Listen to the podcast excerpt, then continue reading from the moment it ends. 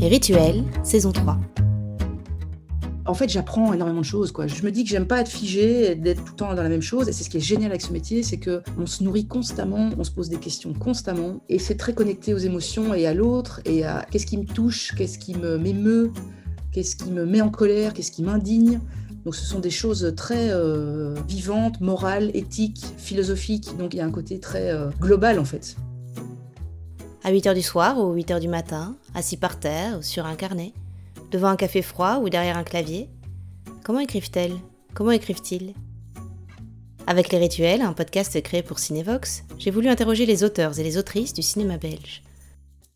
Le temps d'un coup de fil à l'ancienne, sans caméra, sans vidéo, ils et elles se livrent sur la place que l'écriture prend dans leur vie et dans leur quotidien. Pour ce déjà 31e épisode, rendez-vous avec la réalisatrice Géraldine Doignon. Formée à l'IAD, elle sort en 2012 son premier long métrage, De leur vivant, qui connaît un joli succès en festival. En 2016, elle sort Un homme à la mer avec l'énigmatique Joe Dezer et l'excellent Johan Blanc, qui reçoit d'ailleurs le Magritte du meilleur espoir pour ce film. Elle développe actuellement en parallèle deux projets de long métrage, l'un en fiction, l'autre en documentaire. Elle est également très active au sein du collectif féministe Elles font des films, qu'elle rejoint dès 2017 et pour lequel elle a notamment co-organisé la formation Agir contre les violences sexistes et sexuelles. Elle se confie pour nous sur son rapport à l'écriture. Bonjour Géraldine. Bonjour Aurore. Alors j'ai une première question pour vous. Est-ce que vous écrivez en ce moment? Oui, je suis sur euh, l'écriture et le développement de deux projets, un documentaire et une fiction. Et l'écriture justement de ces deux euh, projets est très différente.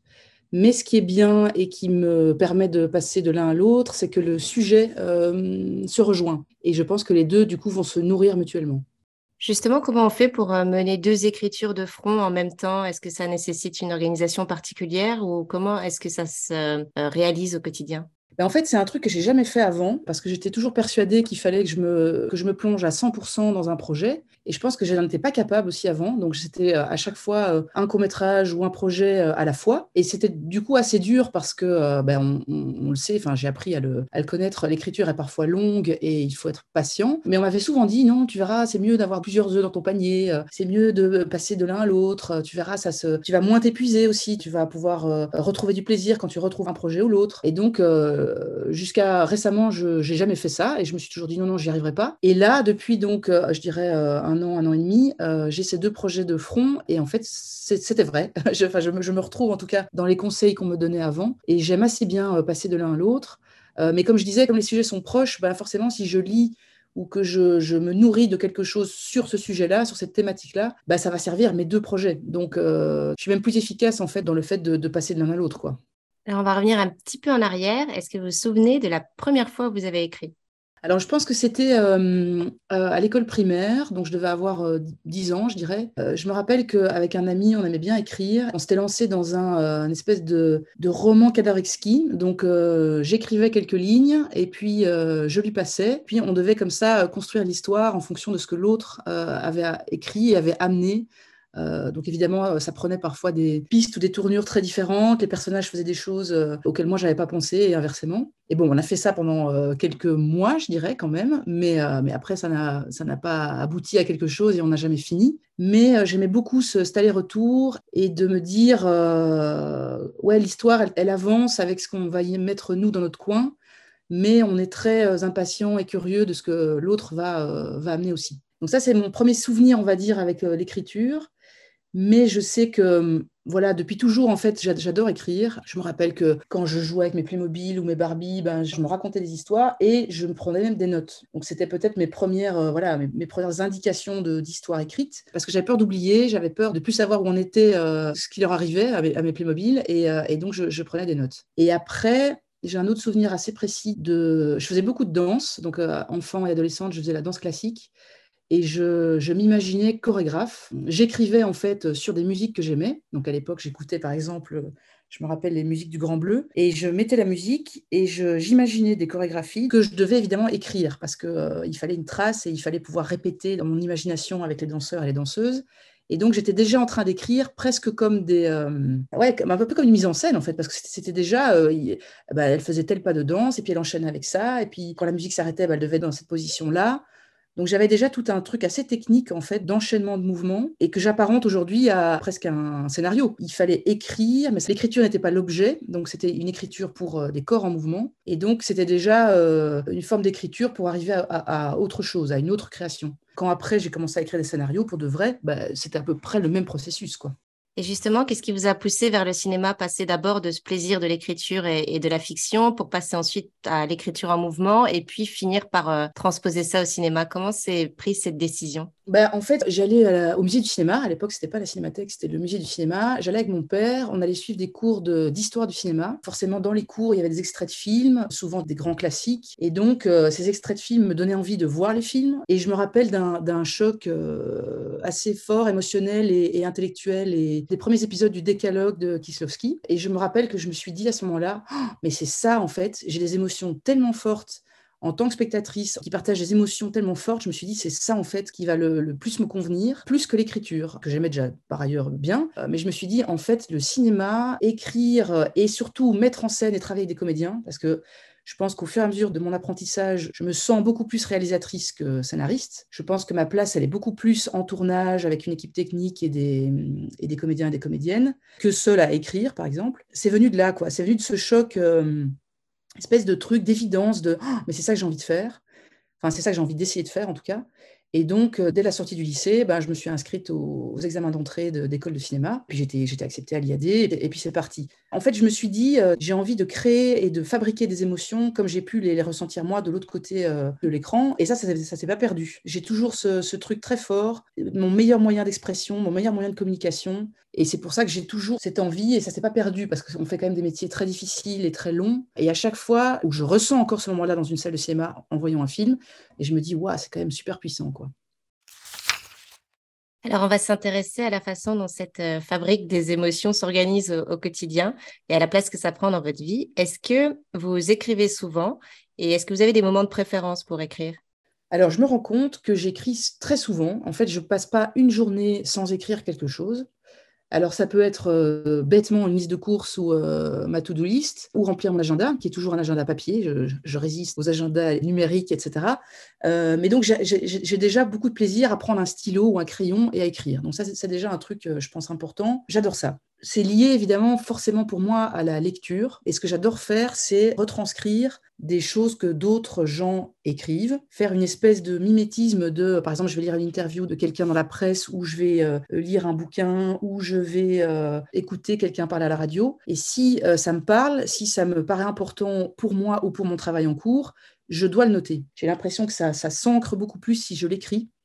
donc je prends en fait des notes très souvent euh, même parfois quand je suis dans, les transports en commun, parce que je ne conduis pas, donc je suis tout le temps aussi euh, euh, dans des phases d'observation et d'écoute. Donc même quand j'entends des gens parler dans le métro à côté de moi, s'ils disent un truc intéressant, je l'écris. J'ai l'impression que je dois digérer ou ancrer les choses en écrivant. Et d'ailleurs, je fais un truc assez bizarre, c'est que j'ai des carnets comme ça, donc je prends souvent des, nouveaux carnets, donc ils me suivent un peu partout. Mais je dois toujours, avant d'entamer un nouveau carnet, relire le précédent et réécrire les trucs qui m'avaient intéressé dans la phase d'avant. Donc c'est assez fastidieux parce que chaque fois je me dis, euh, bon ça va, j'ai écrit ce truc dix fois, mais en fait je le réécris parce que ça va être dans mon nouveau carnet qui va m'accompagner partout. Donc c'est un peu comme des... Euh, je sais pas, des talismans ou des tatouages ou je sais pas, des trucs qui doivent m'accompagner. Et donc j'ai comme ça des phrases cultes d'auteurs ou d'autrices ou de réalisateurs réalisatrices qui m'accompagnent euh, à travers tous les projets et que j'aime relire et que j'aime réécrire.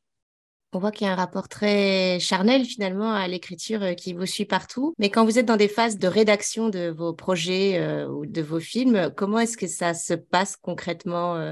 Est-ce que vous vous donnez des plages de travail prédéterminées Comment est-ce que vous vous installez? Quelles sont les, les conditions de travail dans ces cas-là? Il y a, on va dire qu'il y a eu un avant et après enfant.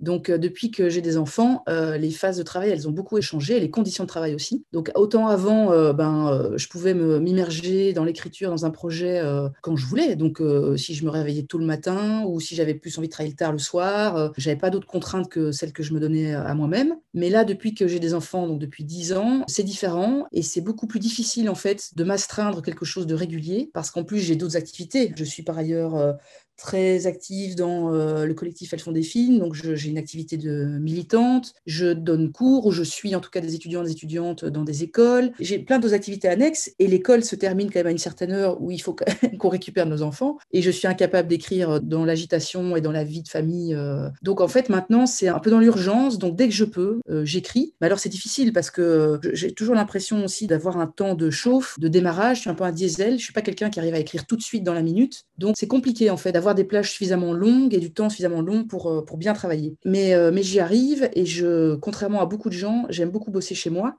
Donc être dans des, un, confort que je connais et de pas avoir des gens autour de moi. Donc j'ai eu des phases où j'allais travailler au café, mais ça n'a pas très bien euh, marché. Donc moi, le mieux, c'est où je suis là en ce moment quand je vous parle, c'est à mon bureau, face à des toits de maison et un ciel gris que maintenant je connais bien. Et je suis euh, habillée confortablement. Et quand j'ai envie de me faire un café, je me faire un café. Quand j'ai envie de me faire un quart d'heure de gym, je me fais un quart d'heure de gym. Donc d'avoir une, euh, une bulle et un confort très euh, privé, on va dire, très moi avec moi-même. Et c'est dans ces conditions-là que j'arrive à écrire, mais j'arrive pas à avoir ça tout le temps. Et donc je me bats en fait pour trouver ce temps-là qui est pour moi très, très précieux et très agréable. J'aime beaucoup en fait être seule chez moi. Vous avez parlé de vos nombreux carnets et du rapport au manuscrit. Quels sont vos outils d'écriture? Est-ce que vous en avez d'autres? Est-ce que vous avez besoin de visualiser, par exemple, quand vous écrivez? Alors j'ai à la fois donc les carnets où là j'écris un peu tout et tout ce qui me paraît être important pour le projet. J'ai l'ordinateur parce qu'il n'y a rien à faire. L'ordi est quand même euh, le meilleur outil pour un travail en cours, parce qu'alors on a plusieurs fichiers, on peut aller retrouver des choses, on peut aller voir des trucs sur Internet. J'ai comme ça tous des dossiers où je recense en fait tout ce que je peux trouver sur, sur un sujet, par exemple. Je vais euh, écrire tout d'un coup euh, un descriptif de personnage. Je vais essayer d'avoir euh, des lieux, je vais faire une recherche aussi visuelle pour l'écriture ou parfois de la musique. Donc voilà, c'est tous des, éléments que l'ordinateur me permet d'avoir et je peux naviguer de l'un à l'autre. Et je trouve même que dans l'écriture, euh, plus dans le scénario, j'aime bien du coup figer les choses sur le sur l'ordi, sur des documents, ce que je n'arrive pas à faire en, carnet. Je vais jamais aller écrire le scénario complet dans un carnet. Le carnet, c'est plus pour les idées et, la nourriture cérébrale, intellectuelle, euh, émotionnelle. Et l'ordi est beaucoup plus euh, structuré. Ça, j'aime bien aussi parce que même quand je vais parfois écrire dans un autre lieu que chez moi. J'aime bien cette idée d'avoir tout dans l'ordi, qui est un peu mon compagnon d'écriture, et où parfois, en effet, j'ai une espèce de mosaïque comme ça sur mon écran d'ordi, où j'ai différents trucs ouverts, et, ça, ça me, ça me plaît aussi visuellement, comme vous dites. Quand vous vous lancez dans un nouveau projet, quand vous sentez-vous prête à le partager ou à le faire lire, et qui sont vos premiers lecteurs ou lectrices? Alors ça aussi, j'ai beaucoup changé dans cette approche-là. Avant, j'avais peur et je gardais beaucoup les choses pour moi. Je me disais, non, tant que c'est pas parfait, je vais pas faire lire. Euh, j'avais une espèce de ouais, de protectionnisme ou de, en tout cas, de peut-être aussi de manque de confiance dans ce que j'écrivais. Et maintenant, euh, c'est pas que j'ai hyper confiance en moi maintenant, mais euh, je trouve que c'est un peu idiot de garder euh, longtemps les choses pour soi parce que justement, le fait de faire lire tôt aux autres permet de préciser en fait énormément sa pensée et ses envies. Et donc, je fais lire beaucoup plus tôt. Je fais lire dès les prémices, dès les premières idées. Et je fais même partie d'un collectif d'écriture. On est plusieurs à se faire lire toutes nos étapes de travail, les premières idées jusqu'à des scénarios. Et je trouve que c'est hyper enrichissant. Alors parfois c'est dur, parfois c'est confrontant, Parfois, on, est, un peu fragile et on se dit mince, euh, est-ce que c'est vraiment ce que j'ai envie de faire? Est-ce que je suis, je suis, assez solide? Euh, Est-ce que c'est bien? Euh? Mais en même temps, toutes ces questions-là sont hyper utiles parce que de toute façon, tout le long de l'écriture, on se prend des retours et on doit s'expliquer et on doit être fort et, préciser sa pensée le plus possible. Donc je me dis, tout ce qui aura été précisé, tout ce qui aura été confronté ne sera que du bien et, et du constructif pour après. Donc je fais lire beaucoup plus vite, aussi bien à ma productrice que à des amis, que à ses compagnons d'écriture du collectif dans lequel je suis.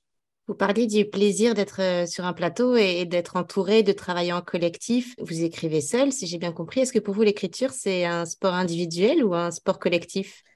Euh, mais je vais encore dire que comme avant, ça aussi, ça a changé. Avant, j'écrivais seul et jusqu'au bout seul. Moi, j'ai eu quelques consultances, mais j'avais vraiment euh, l'envie de faire éclore un scénario vraiment toute seule. Mais plus maintenant. Comme je disais, je me sens plus réalisatrice et plus en phase et à ma place dans une équipe, parce que j'adore aussi la technique, j'adore aussi euh, mettre en scène. J'adore aussi travailler avec mes collaborateurs, collaboratrices du son, de l'image, euh, de la déco. Et j'adore le travail avec les comédiens et les comédiennes. Et surtout, je me rends compte que je n'ai pas des bonnes bases euh, d'écriture. Moi, j'ai pas de théorie de scénario. Je sens que je manque d'outils, de ressources. Euh, et donc, forcément, je me dis maintenant, et je me le suis déjà dit avant, hein, mais je me, dis maintenant, je n'écrirai plus seul. Je ne crois pas que je vais coécrire avec quelqu'un parce que j'ai quand même les idées claires sur ce que j'ai envie de faire et, et je pense que j'ai suffisamment, en fait, pour créer un docu et une fiction mais j'ai très envie de partager euh, l'écriture technique, vraiment euh, d'être aidé et d'être nourri de quelqu'un qui va euh, être beaucoup plus en connaissance de la narration, du rythme, des créations de tension, ou ne fût-ce que de faire éclore un peu tout ce que je veux transmettre, parce que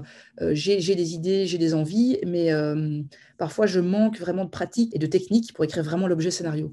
Je mets beaucoup de temps, par exemple, à écrire des dossiers, à écrire des notes d'intention, parce que l'écriture, pour moi, c'est pas que le scénario, c'est aussi tout ce qu'il y a autour. Et ça, j'adore le faire seul.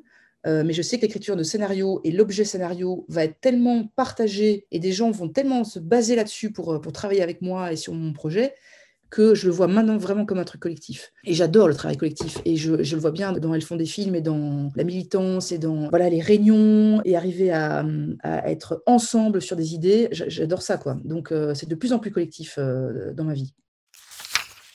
Comment vient l'étincelle d'un nouveau projet? Qu'est-ce qui fait l'écriture et qu'est-ce qui la génère? Est-ce que c'est plutôt un personnage, une scène, une situation, un questionnement?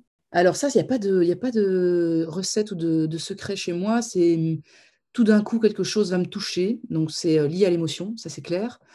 Et tout d'un coup, quelque chose va me, me transporter dans, je vais avoir une curiosité en fait. Je vais avoir un truc qui va me dire oh, j'ai envie d'en savoir plus, de connaître la vie de ces gens-là, tout ce qu'il y a autour d'une thématique ou d'un sujet. Et par exemple, pour euh, le docu et la fiction que je développe maintenant, qui est sur les, hum, jeunes euh, qui grandissent euh, hors d'un schéma ou d'une cellule familiale classique, en étant soit seul, soit en ayant une autre famille, soit en ayant d'autres liens. Je me dis que les films me permettent d'en savoir plus sur une autre réalité, sur euh, d'autres liens que ce que je connais moi. Et en fait, c'est toujours ça qui, m'attire et qui me fait euh, jaillir l'étincelle, comme vous dites, c'est de m'intéresser ou de me plonger humainement dans autre chose que ma vie. Et donc maintenant, par exemple, je vais sur des territoires ou des terrains beaucoup plus inconfortables ou beaucoup plus euh, nouveaux, ou qui vont peut-être me chambouler, qui vont peut-être me faire réfléchir, ou qui vont peut-être me confronter. Mais c'est ce que, ça que j'ai envie de faire maintenant. quoi. J'ai pas envie de, décrire ou de, raconter des histoires sur ma vie, sur mes trucs. Enfin, j'ai envie de connecter les gens à des histoires que j'ai envie de raconter, mais de les ouvrir à d'autres choses. quoi. Je lis par exemple quelqu'un qui me touche beaucoup et que je lis beaucoup, c'est euh, Julie Bertuccelli, qui est une réalisatrice de documentaires et de fiction française et qui dit toujours si j'avais pas fait ce film, j'aurais pas connu tout ça. Et donc le film et l'écriture me permettent d'être en lien avec le monde, de m'ouvrir au monde, et de, connaître d'autres euh, réalités, d'autres aventures. Et je vois vraiment les choses maintenant comme des aventures sur des choses que je connais pas. J'aime bien cette idée-là. Est-ce que vous connaissez la fin dès le début ou est-ce que d'une certaine façon, vous fixez une sorte de cap pour avancer? Euh, j'ai une idée de ce que j'ai envie de raconter et en tout cas de ce que j'ai envie de faire naître chez le spectateur ou la spectatrice. Donc on va dire j'ai une espèce de ligne, ouais, une espèce de ligne rouge ou de fil conducteur, mais je ne sais pas comment l'histoire va se terminer. Ça, Là, je suis incapable de dire comment mes deux projets vont se terminer parce que c'est trop encore euh, en mouvement et en recherche, euh, etc. Et je ne sais même pas si. Euh, ouais, non, non, parce que même pour, même pour De l'or vivant ou Un homme à la mer, mes, précédents films, j'avais pareil une idée de comment ça allait se terminer, mais en fait, jusqu'au bout, même, même en montage, on a essayé plusieurs fins. On a essayé de laisser le personnage là ou là, ou de laisser l'émotion là. Non, je ne sais pas dire à l'avance, et je crois que c'est ça qui est beau aussi, c'est de, de se dire, ben, en fait, quand est-ce que j'arrête le truc quoi? Parce que pour moi, un film, et je dis souvent ça d'ailleurs à, mes étudiants, si, je peux dire ça, mais même si j'aime pas être sûr de quelque chose, hein, mais de dire il y a toujours une histoire avant que le film commence, et il y a toujours une histoire après, que le film soit fini. Donc, quelle est la préhistoire du film? Quelle est la, post-histoire du film? Du coup, il faut juste trouver le bon moment pour s'arrêter ou le bon moment pour commencer. Mais euh, il y a ce qu'il y a autour, il y a ce qui est avant, ce qui est après. C'est une matière très vivante, très mouvante, et euh, voilà, je suis incapable de dire maintenant. Euh, la finalité du truc. Est-ce que cette matière très vivante, quand vous êtes en pleine écriture, peut vous obséder? Est-ce que ça peut aller jusqu'à vous réveiller la nuit ou vous interrompre dans une conversation? Euh, Non, non, ça je dirais pas. En fait, là maintenant, moi je vois un peu ma vie comme euh, une grande, une grande armoire avec plein de tiroirs. Et donc, euh, quand je suis, quand j'ouvre le tiroir du sommeil, je dors. Quand j'ouvre le tiroir du travail, je travaille. Quand j'ouvre le tiroir de la vie de famille, j'ai la vie de famille. Enfin, c'est assez hermétique en fait chez moi. J'arrive à, faire des cases et je, je c'est pas très poreux. Donc, et c'est peut-être un problème d'ailleurs parce que comme je manque de temps pour écrire et pour être pleinement dans mes projets, c'est compliqué. Par exemple, si je sais que j'ai des rendez-vous dans la journée pour autre chose, je vais avoir du mal à me plonger dans l'écriture de mon projet. Donc, du coup, il peut y avoir tout d'un coup des, voilà, comme tu dis, des, surgissements de, trucs, mais euh, je ne vais pas avoir l'occasion de plus le développer. Donc, peut-être que je vais vite l'écrire, une phrase quelque part pour pas l'oublier, mais euh, ça ne m'obsède pas et ça ne peut plus prendre tout mon esprit. J'ai trop de trucs en tête pour que ça, que ça je m'autorise à faire ça en fait. Est-ce que parfois vous avez peur d'écrire ou de ne plus pouvoir écrire? Ah ben oui, ah ben j'ai surtout peur de ne plus pouvoir écrire, c'est-à-dire de, ne pas avoir le temps, voilà, d'avoir tout le reste qui prend tellement de temps et qui est un peu comme un train euh, lancé et donc euh, où je me dis parfois, mince, j'arrive pas à m'arrêter et à, faire les trucs pour moi et à prendre suffisamment le temps pour moi. Euh, mais d'un autre côté, je me suis déjà parfois posé la question de, mais est-ce que c'est le, métier et le, travail qui me plaît le plus, qui me rend le plus heureuse? Est-ce que je ferais pas autre chose? Parce qu'on a évidemment des phases de découragement et des phases de, on va y jamais y arriver. Mais à chaque fois, je me dis non, en fait, c'est vraiment euh, ce que j'aime faire. J'ai la chance de pouvoir en vivre. J'ai fait évidemment des boulots à côté alimentaires et etc mais j'ai toujours en fait ce petit feu euh, et cette, euh, ce désir d'écrire et, de euh, et de raconter des histoires. Donc je pense que je, serais malheureuse si je faisais autre chose. Et du coup, je vais toujours, malgré tout, même si je me plains de ne pas avoir le temps, je vais toujours, malgré tout, me raccrocher à ça. Et donc, c'est vraiment ce qui me ouais c'est vraiment ce qui me rend le plus heureuse mais ça peut aussi être des phases où j'ai plus de nourriture où je, je, vais aller au cinéma ou lire des bouquins euh, ou, me nourrir autrement et où j'écris pas. Et du coup, ça m'angoisse un peu et je culpabilise un peu. Mais il y a un moment où je vais toujours y revenir. quoi. Parfois, j'ai des trucs aussi où je me botte le cul et je me dis, mais attends, mais en fait, tu laisses passer trop de temps là. Tu es en train de pas assez travailler sur tes projets. Donc, euh, il faut vraiment que tu, y retournes là. Et donc, parfois, je me, je me fais violence et, je, et parfois, je pars d'ailleurs euh, dans un appart à la mer où, où j'ai pas d'autres contraintes horaires et où là, je me, je me raccroche et je me reconnecte à, ce désir d'écriture et de, et de cinéma. Alors, j'ai justement une dernière question pour vous. D'où vient ce désir d'écriture et pourquoi écrivez-vous, selon vous? Bah, je pense que je l'ai déjà un peu dit, c'est euh, ma meilleure manière d'être en connexion ou d'être en compréhension avec le monde et avec les autres. Donc, c'est un truc, en fait, euh, presque, je sais pas, euh, tout se raccorde à ça, en fait. C'est c'est ma manière de vivre, c'est ma manière de grandir, c'est ma manière de. Comment je vais dire ça de...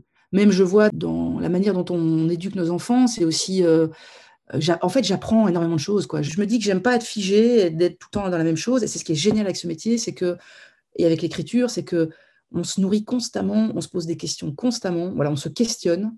Et c'est très connecté aux émotions et à l'autre et à, euh, qu'est-ce qui me touche, qu'est-ce qui me m'émeut, qu'est-ce qui me met en colère, qu'est-ce qui m'indigne. Donc ce sont des choses très, euh, euh, je trouve, très euh, vivantes, morales, éthiques, philosophiques. Donc il y, a un côté très global en fait. Voilà, c'est ça que j'aime bien, c'est que c'est mon travail, mais en même temps, c'est quand je regarde les infos, quand je, je, vois ce qui se passe dans le monde, je me dis, mais putain, moi j'aimerais, je m'indigne aussi pour elles ou pour eux et, je, et leur combat me parle tellement et j'ai envie d'en faire un film ou j'ai envie de raconter ça. Et donc voilà, c'est une manière aussi de, pour moi, de digérer le monde, quoi, de faire ça. Donc c'est, c'est, c'est je trouve que c'est indispensable. Merci beaucoup Géraldine. Ah c'est fini déjà. ah j'aimais bien. Merci beaucoup Aurore. ça va me donner envie d'écrire, tu vois, donc c'est bien. Merci beaucoup Géraldine pour cette conversation riche, exaltée et sincère. Merci de nous avoir livré vos rituels et merci à vous de les avoir écoutés. Si vous les avez aimés, n'hésitez pas à les liker, les partager, les commenter et leur mettre plein de belles étoiles. À très bientôt